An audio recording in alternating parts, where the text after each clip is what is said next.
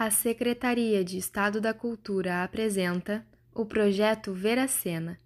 Esse projeto foi contemplado no edital número 12/2019 da SEDAC FAC Movimento. O podcast que você vai ouvir agora foi criado a partir da aula 11 da primeira turma da Escola de Crítica Veracena.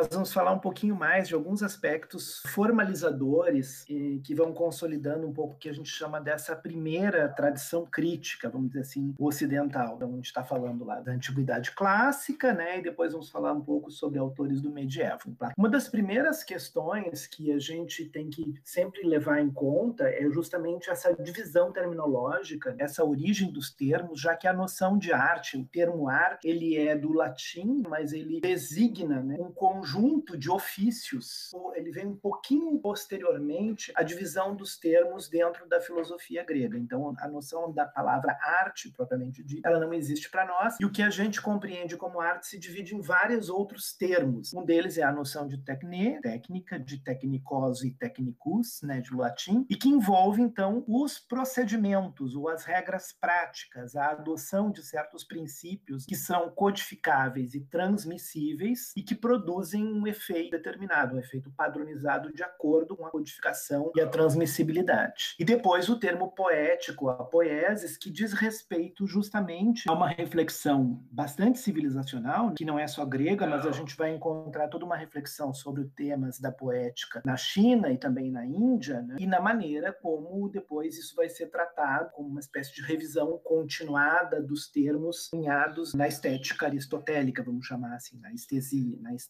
da Aristóteles e na poética ligada à física também. Aqui a gente vai encontrar três aspectos que são bastante importantes, que é o aspecto mimético, então a relação entre a obra e a realidade, e a objetividade no processo de descrição. E essa discussão da poética, ela vai ser traduzida depois no corpo do pensamento latino, dentro da filosofia retórica, da teoria retórica. Eh, ela era, vamos dizer, do campo da física, e ela passa a se tornar, no século XVIII, uma subdivisão do campo da estética poética. Bom, pensando um pouquinho nessa noção de poética, né, que vem desdobrada lá da antiguidade, então ela acaba se transformando também em quatro dimensões bem específicas, que são a mimética, a pragmática, a expressiva e a objetiva. A objetiva é aquela que visa, então, essas são condições de uma análise poética. Sempre haverá um conjunto interno desdobrado, né? Então há um conjunto interno que é a análise interna da obra, há uma, um conjunto de uma análise interna da poética de um autor, há um conjunto interno da poética de uma determinada estilística. Eu tenho que entender quais são as variações dentro do conjunto para poder definir o que, que seria uma estética romântica, por exemplo. Então, o que, que seria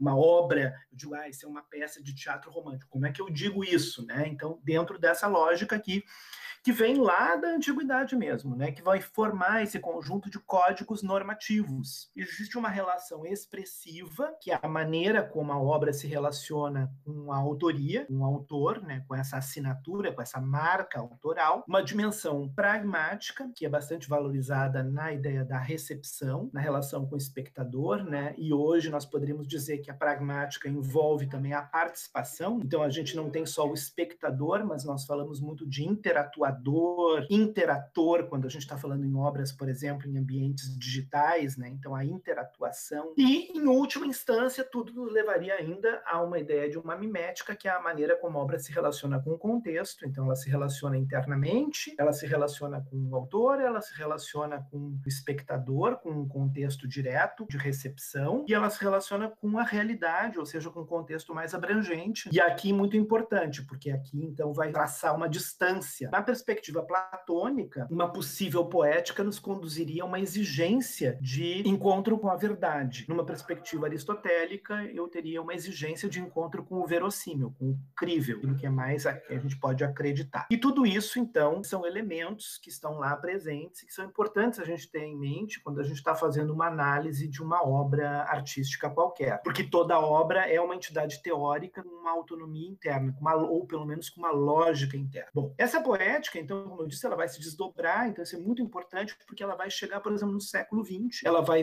vai configurar, por exemplo, quatro grandes movimentos de crítica literária e estética do século XX, que são o formalismo russo, a escola morfológica alemã, o New Criticism uh, de língua inglesa e o estruturalismo francês. Todas elas têm uma forte presença da ideia de uma noção de forma e uma noção de linguagem, vai se tornando cada vez mais relevante e é cada vez mais enfatizado, especialmente na primeira metade do século XX. Vai se falar basicamente de que uma crítica ela tem que compreender a estruturação da função poética como uma função de uso vinculado à estruturação da própria linguagem da, da obra, seja do ponto de vista linguístico, ou seja, da linguagem no sentido mais amplo, comunicativa, ou pelo menos de produção de sentido. Perspectiva platônica, aristotélica, agostiniana, tomista, né, do Tomás de Aquino, vão ser recuperadas e retrabalhadas aqui no contexto do século XVIII do século XIX, tanto no pensamento kantiano quanto no pensamento hegeliano. Numa delas, muito mais né, voltada para uma forte definição do que seja um juízo crítico, e aí então nós começamos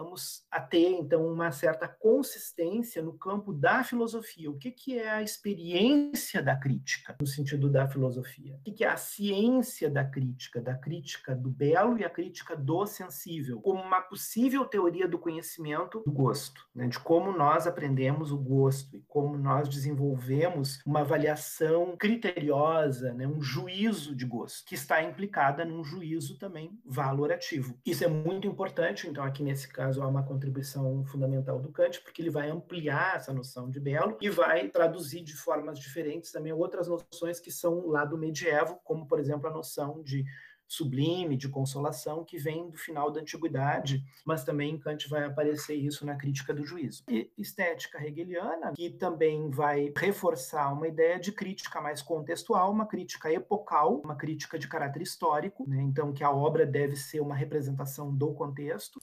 Esses foram trechos selecionados da nossa aula.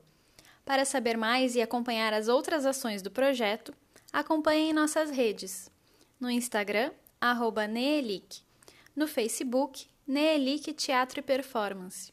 Nosso site é neelic.org e o blog gruponeelic.wordpress.com.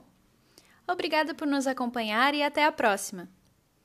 Esse podcast tem realização do grupo Neelic, apoio da Asgadan. O projeto Veracena está sendo realizado com recursos do governo do estado do Rio Grande do Sul por meio do Procultura RS FAC Fundo de Apoio à Cultura.